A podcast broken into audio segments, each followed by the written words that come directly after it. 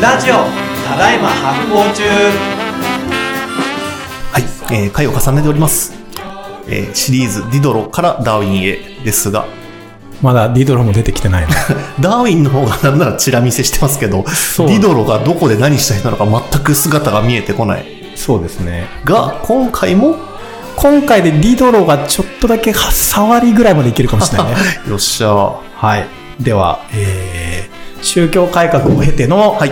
えー、国家の形成が出ての、うん。えー国際条約でとりあえず平和にしようが出ての、はい。えーそこから、えーえー国を超えて文化圏を超えて共有できる知識を作ろうっていうところから科学が出ての、はい。チャプター。ベーコンが、えー、木の方が来るって言って、木の方ガリ、ガチでやったガリレオが、マジ自分自身疑って、うん疑いのドツボには入って、えーデカルトがそれでよしって言って、疑ってよしって言っ最て、で、疑っても疑ってもなお、あの、これは間違いないだろうという風の法則を見つけるという、あの、ニュートンがですね、自然哲学を、えー打ち立てたと。いや、前回熱かったなこれでまだ10 17世紀ですね。あははい。まあちょっとですね。ダーウィン19世紀なんで、はい、そっか。さて、時代は、はいえー17世紀後半から18世紀にかけてに、うんえーいよいよ入っていくんだけど、はい今度は科学からちょっとは外れて、うん。えっとね、啓蒙主義の話をします。お、啓蒙主義ね。何回か話してるよね、はい啓蒙主義の話ね。で啓蒙主義が、えっと、何なのかっていううん話をまずしていかなきゃいけないんだけど、でこの啓蒙主義のね、まあ、ある意味今までずっとね、ちょっとずつ積み上げてたのこの啓蒙主義の話をするために、はい。えーたえーやっていたというところもあって。で、啓蒙主義というのは、啓蒙主義って言ってるけど、ぶっちゃけ、その主義の共通点ないっす。あ、そうなんだ。なくて、一個だけあるとすると、はいえっ、と、よくしよほう。うっていう。おー。よくしよう、よくなるはず。へえ、え、何を？人間っ人を。うんうんていうのがあって。うん。ね、まずね、だから、その、啓蒙主義っていうのはその、えっと、英語で言うと enlightenment。Enlightenment。うん。で、 enlightenment ってさ、明かりっていう文字が入ってるよね。あー、ライトは L のライト？そうそうそうだから、あ明るくする。そう、暗い、うん。人間のく暗いその精神世界とか、うん暗さを明るくする。明るく照らして明らかにすると。はあ、はあ。で、そのことによって人間は良くなり社会も良くなるとうん。いうのが、まあ一応、その啓蒙思想を無理やりくくるとそういうことなんだけど、逆に言うとさ、それまでそういうのなかったんかいって話になるじゃん。うん。そうっすね。めえ、ってか、日本語の啓蒙もじゃあどうなん？っていうこと思っちゃいますけど。ね。ひらめきってこと？うん。なんか、不思議な文字当ててるよね、うん啓蒙ってね。で、まあ、大元には、そういう、まあ、うん。も、もうって、あのもうだもんね。うん。うん。あの、今、差別用語になっちゃうのか？うん。うん。うん。内実言うとで、それをこう開くっていうことだから、うんまあ、エンライトメントをなんとか日本語にしようとしたんだろうね。うん。うん。で、で、あの、まあ、その啓蒙思想がある前はね、どっちかっていうと人間というのは年々悪くなってるうん。っていう考え方で、うん。だからそもそもさ、キリスト教の始まりはさ、聖書の始まりはさ、アダムとイブがさ、うん。知恵の実食ってさ、はい。堕落したって話だからさ。そうだった。だから、原初のじ人間が一番良くて、あの、だんだん俺たちはダメになっていってると。うん。うん。だから昔に戻ろうみたいな。うん。まあ中国でもそういうのあるよね。あの、孔子の言葉とかもさ、うん。あの、宗公丹が、ああの、宗、宗のね、あの、最小の人の教えが素晴らしかったので、はいえそこに戻ろうっていうふうに、ある種その、前に進むというよりは後ろに戻るということによって、その、アイデンティティをこう確保していくっていう考え方があったんだけど、啓蒙は逆で、あの、未来の方に向いていきます。はい。矢印が。だから、き昨日より今日、今日より明日が良くなるはずだ。良くしていこう。はい。はい。人間は、よりし、先に進んでいける。いや、より良くなっていける。なんで今までなかったんすね。意外になかっったのよ。面白いよね。うんなんか、あの、うん、そう、全然話変わんだけど、あの、僕すごい大好きなので、縄文のメデューサっていうはい。本があって、はい。それあの、田中元井さんっていうね、考古学者が書いてる本なんだけど、うんうんなんかその縄文時代の人たちの世界観をこう、いろんな考古学資料集めてやってるんだけど、はいはい。縄文時代の人たちはなんかこう、世界観がね、あの、その世界が完成していくのが母親の体内。え。つまり、えっと、あの、胎児というものは世界の全てを覚えていると。ほだから、実はその、もう生まれる前にして、その世界観完成してるみたいなことを思ってたらしくて、は縄文時代の人たち。はい。だからその生まれる前のこうドリームタイムのいかにこう思い出していくかっていうところにうん文化が、文化を作るっていうのが現れてるとへえ、不思議。いうふうな考え方なんだけど、結構僕はだからその、わかる、わかるっていうかさ、け啓蒙主義というものがなければ結構そういうのって、うん。人類のなんかプリセットに近いんじゃないかと思ってて、そういう考え方が。自然とそういう考え方になっていく？うん。うんうん。っていう考え方なんだけど、それはね、でも、またちょっと予告になるんだけど、うん。その、えっと、体内の中でその世界観が完成していく、うん。その、あの、今までのその世界の歴史がこう、そこに蓄積されてるっていう考え方は、ダーウィンによって、確かにそうかもっていう風になっていきます。え？そうなの？あの、確かにそういう見方もできるかもしれない。っええていう考え方も出てきます。これ、うんこれはなんか、またダーウィンの時にちょっとお話しするんだけど、でもそういう風なものから、あの、要は、昔に戻ろうと。うんだんだん俺たちはなんか堕落しているっていうところから、よく、よくああ、なっていけるとそっかそ。っか。はいはい。いうところでパラダイムシフトが起こっていくので、啓蒙主義ってすごい大事なんだけど、はいで、啓蒙主義のまずね、さ、えっとね、ぎなんかね、期限、期限、一番最初の期限、まあ、いろいろこれも諸説なんだけど、一応僕はなんかあの、前に話したリヴァイアさんの話からします。あはいはいはいはい。ホップスのうん。リヴァイアさんの話をしていく。で、リヴァイアさんは、えっと、おお要は、自然の状態に置かれた人間というのは、うん。自己保存のあために、うん。あの、一番利己的に振る舞うと。うん。他人を蹴落として自分だけうん生き残ろうとすると。で、そういう風なモードの人たちがいっぱい集まると、うん。万、万人の万人による闘争、うんうんうんうん。話しましたね。そう。っていう、あの、状態になって、うんみんなと超バトルと。はい。で、めっちゃ最近のツイッターみたいになると。その話もしてたな。そう。で、これは、いかんと、うん。ホープスは考えるわけですよ。はい。それで、えっと、ここで出てくるのが、その社会契約、社会契約という概念が出てきて、うん。これまあ、一言で言うと、その自然状態の自分の権利を一旦諦めて、うん。国家にその権利を預けるっていう考え方です。うん。自分が行使することを諦めて、国家に代理でその権利を託す。はい。はなんか、自分のその自己保存のための、うん。そのいろんなき権利というか、うんなんか、や、や、やる、やることとか、うんやっちゃうこととかっていうのを、く、国に預けて、預ける？ギブアップするって考え方。うん。うん。で、それで国家に預けましょう。はい。で、そうしたらみんな殺し合わないよね。うん。で、国家は、要は、部分最適になっちゃうんだよ。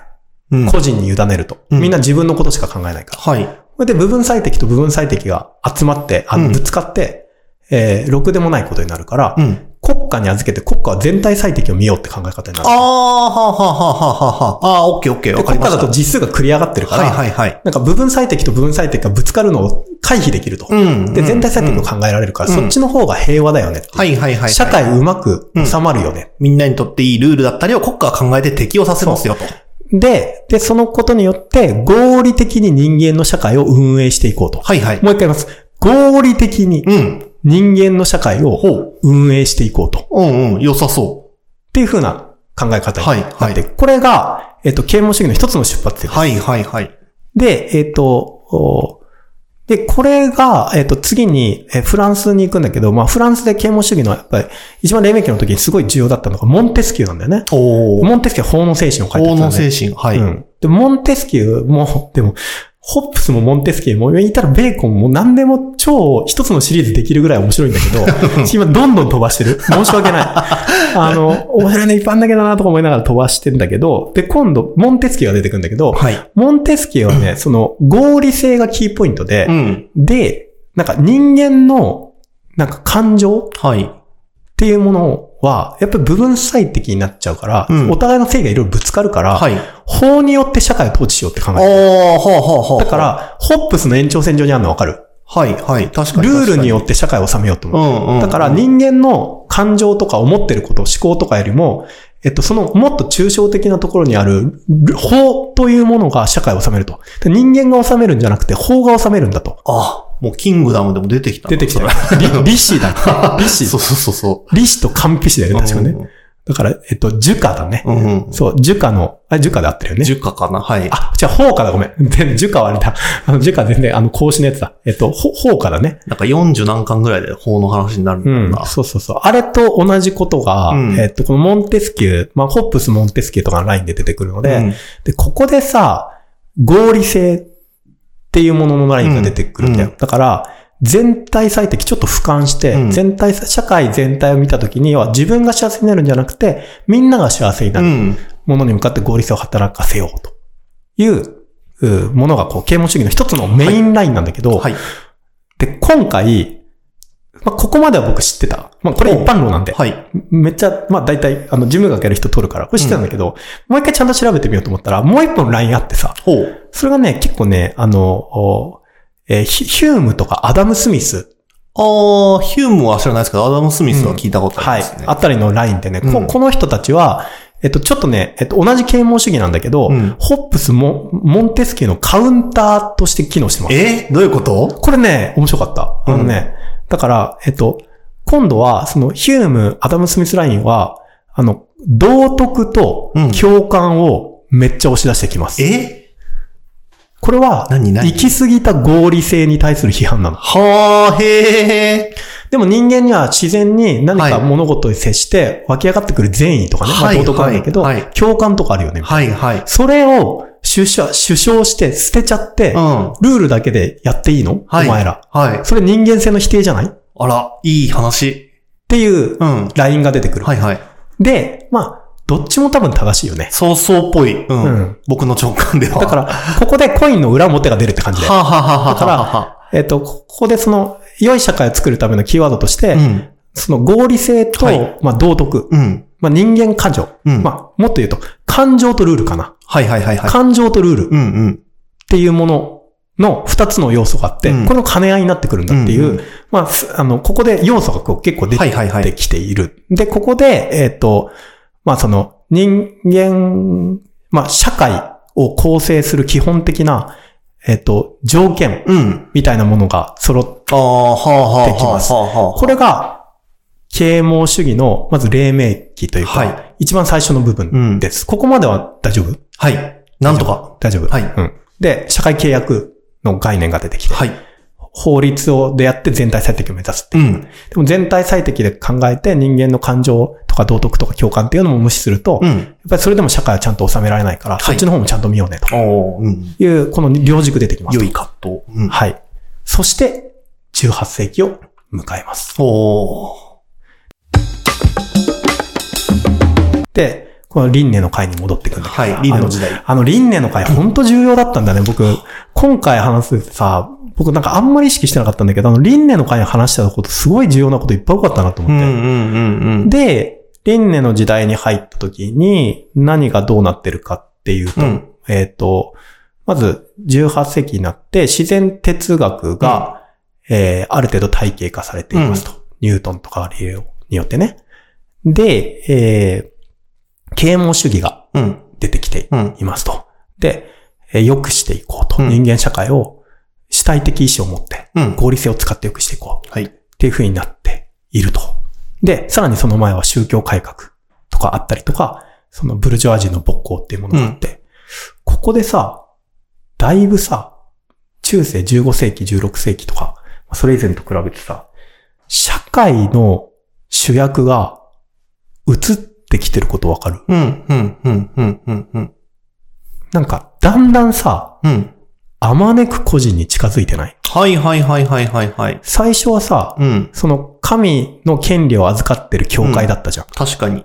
その次が国家？そう、国家。うんで、えっ、と、まあ、そ、その時一瞬、農民、農民はい。大も出たけど出てき、たけど。ルターがブチ切れてなくなった。で、国家になっていって、で、さらに、えっ、と、まあ、ホップスの話がね、すごい面白いんだけど、うんホップスはだから、そういう意味で言うと、えっ、と、国家は、えっ、と、うんと、その自然状態にある個人が合意して、うん。権利を預けた存在であるというふうに言。ってるから、確かに。これさ、あの、要は国家が前提になってないのわかる？うん。その時点で市民のためみたいなところはあるわけですよね。だから国家は前提じゃないのよ。はいホップスの中で言うと。はい、確かに。あの、まず個人がいて、うん。で、その個人が万人に万人に闘争してると、うんマジ収まんなくなるから、終わっちゃうからはいはいみんなで、せーので決めて、ははいい、この権利、みんなで預けて国家作ります、っうん。ていう風になってるので、うん国家が、その、個人の次に出てきうんうん。てるので、うんうん。これで相当、僕らが考えてる世界に近いラインまで来てるのなる。るほどね。はいはい。それまでって、なんで国家があるのみたいなことって、別に不問だったし、はいはいはいはい。なんでキリスト教があるのとかも不問なわけよ。うんうんうんうん。だけどそっちが主体だから。だけど、その前提になってるとこはちょっとずつ切り崩されてきてる。うんうんうんうんうんうん。で、それは、えっと、一つは、か、科学はい。の、さっき言ったその機能法バキバキの、あの、科学によって切り崩されてるラインでもあるし、もう一個は、えっと、この、えーし社会という概う念。んうん。えっと、だからホップスの、そのリバヤさんとかモンテスキューの、あの人間が、えっと、集まってう、ん。ちゃんと、えっと、生きていけるように、えーじ一人一人が合意して、うん。ルールとか国家っていうものを導入していこううん。っていう風な考え方になっていくので、なんか理由があるじゃん。はいはい。ちゃんとはいはいはいはい。機能法は理由があるじゃん、絶対。うんうんうんうん。あの、だってもともと観察してるデータあるし、うんうんうんそしてホップスとかモンテスキューにも理由があるじゃん。うんうんうんうん。だから今まで理由つけなくて、いや、そういうもんだから、みたいな。はい。理由とか考えたら殺すみたいなはい。状態になってたものをだんだん理由問えるようになってる。あーここれ、これわかる？うん、わかりますわかります。これ結構すごいことだよね。うんうんうん。だから、多分ね、えっとね、僕思ったんだけど、ここまで。こう、でまあ、ちょっとずつちょっとずつずっとなんか空いてる時間に勉強してたんだけど、はい。ここぐらいでやった時に、すごいことに僕一個思い当たったの。初めてこの時代に、17世紀、18世紀、まあ、16、17、18世紀くらいに、初めて社会というものが出来上がってると。なるほど。で、その前は世界しかなかったってことに気づいた。はい。世界と社会って同じように見えるんだけど、違ってちょっと待ってる。よ。はい。で、って思ったの、僕。うん。で、まあそういうことが、ま僕の考え方、あの、や、言ってる意味とちょっと違うんだけど、そういうようはいな本もちょっと読んだんだけど、はいそれもまたリスに言ってくるんだけど、うん。社会ができてるのよ。で、うん、世界っていうのは、実はね、変わらないものなんだよ。はい。絶対的なもの。はいはいはい世界というものは、だから、神がこう決めた。うん。そして、えっと、なぜ、なんかその自分がここにいるのかとか、理由がない。うん。理由は問えない。うん。ただある。うん。あることはもう絶対的に決まっていて、うん。ただそのロールをやるだけ。うん。これ世界。うん。で、えーそれに対して社会っていうのはうん理由を問えるんだよ。はだから一個一個納得っていうものの上に、い。うん。あの人の営みが積み上がっていくっていうのが社会だなと思ったの。で、世界っていうのは、そのはい。、無条件に存在してるからさ。うん。でも社会って無条件には存在できなくて、うん。みんなの合合意と納得がいるんだうよね。ん。うん。うん。うん。で、合意と納得っていうはい。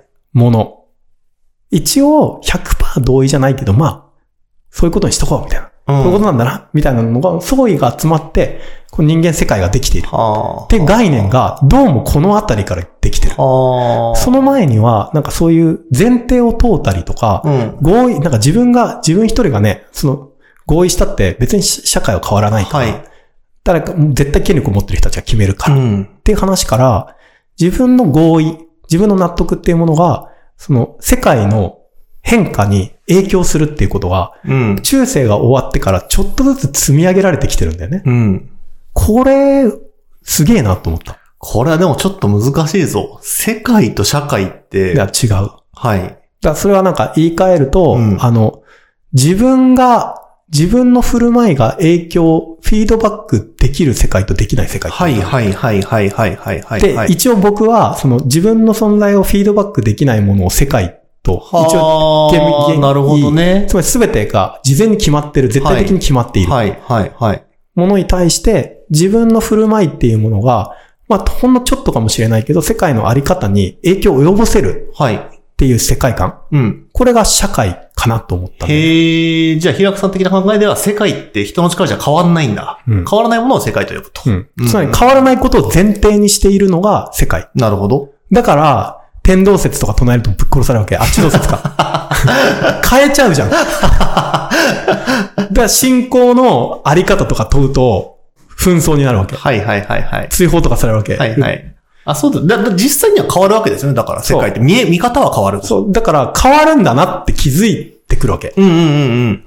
ブチ切れたら変わるんだな、みたいな。うんあの、めちゃめちゃいろいろ観察したら変わるんだなとか、うんうんうんうん。なんかこう、自分が参コミットすることによって、うん変わっ、世界が変わっていくんだみたいなことが、えちょっとずつ分かってくるのが、はいはいはいはい。まあ16世紀、17世紀、18世紀の連続性なんだよね。なるほどなるほど。こ、ここ、これは、そうだよね。まあ、世界と社会とかっていうとめんどくさいから、うんうんまあ、そういうことなんだよ。っうんうんうんうん。ていう感じになってきますとうんうんうんうんうん。で、これが18世紀の入り口ぐらいになってきて、で、そこで、えー次に、えー出てくるのが、ナチュラルサイエンスではなく、ナチュラルヒストリーです。うん。これ、輪廻ですね。うん。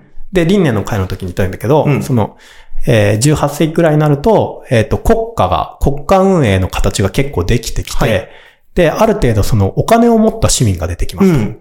で、お金を持った市民が出てきて、で、えっ、と、えー新世界からもたらされるものみたいなのが日常的になってきます。はいはいはい。いう話はしたんですよね。だから、そこでみんな何やるかっていうと、コレクションをする。うん。裕福な人たちがいろんな珍しいものを集めてうん。えーいく、はいブームが起きるのと同時にで、それがステータスだったと。うん。あとは、このナチュラリストが出てくるんで、博物学者たちが出てくるんだよね。はいはいはいであの、多様にあるいろんなものを集めてい,、って、世界の全てを記述する。はい。それが神様に近づくことだったって話をしましたね。そうそうそう。輪、で、輪廻の場合は、その、だから、えーニュートンと輪廻ってさ、似てるんだようね。ーん。うんうんうんうん。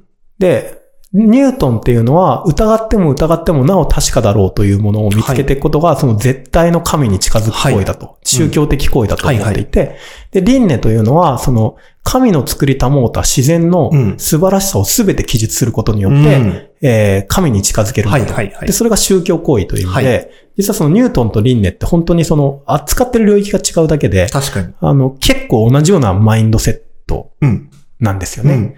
で、なので、その、えっと、かなり、えっと、この時期って、ど、ど、どういうコンフリクトが、まあ、まだあんまコンフリクトまで言ってないんだけど、うんどういうのが起きてるかっていうと、神は素晴らしい世界を作ってくれたと。うん。で、人間は、その世界を理解するだけの、うん。えっと、解像度がないと。はい。だから、科学の力によってその解像度を上げて、だから本当に暗いものを見見えるようにするんだよね。はで、えっと、今まで分からなかったこの暗いものを明らかに明かりを照らして、はい。神の素晴らしさに近づこう。なるほど。まだが18世紀ぐらいです。はい。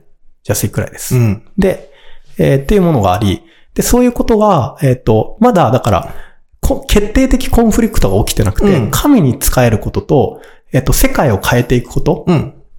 が、えっ、と、共存してる。はいはい。自分が世界にコミットすることと、神を信じることは、まだ、まだ大丈夫。はい。まだ大丈夫分離しない。うんうん。イコールであった。うんはい。イコールであったわかりますわかります。はい。こ、こ、ここぐらいまでがうん、輪廻までの世界観です。そうですね。さて、はい。突然それをぶち壊す人物がつあ現れます。ディドロです。出た。ようやく出てきた。さあ、ここで、いよいよ、今回の一人目の主役が出てまいります。ようやくだな。でも、ディドロは僕マジ名前も聞いたこと初めて聞きました。うん。でね、り知られてない理由があったんだよね。はい。で、えっと、まあ、こっからじゃあちょっとディドロのとこのイントロ出しをして、うん。えーこのシリーズの前半戦を終わりにしようかはないと思います。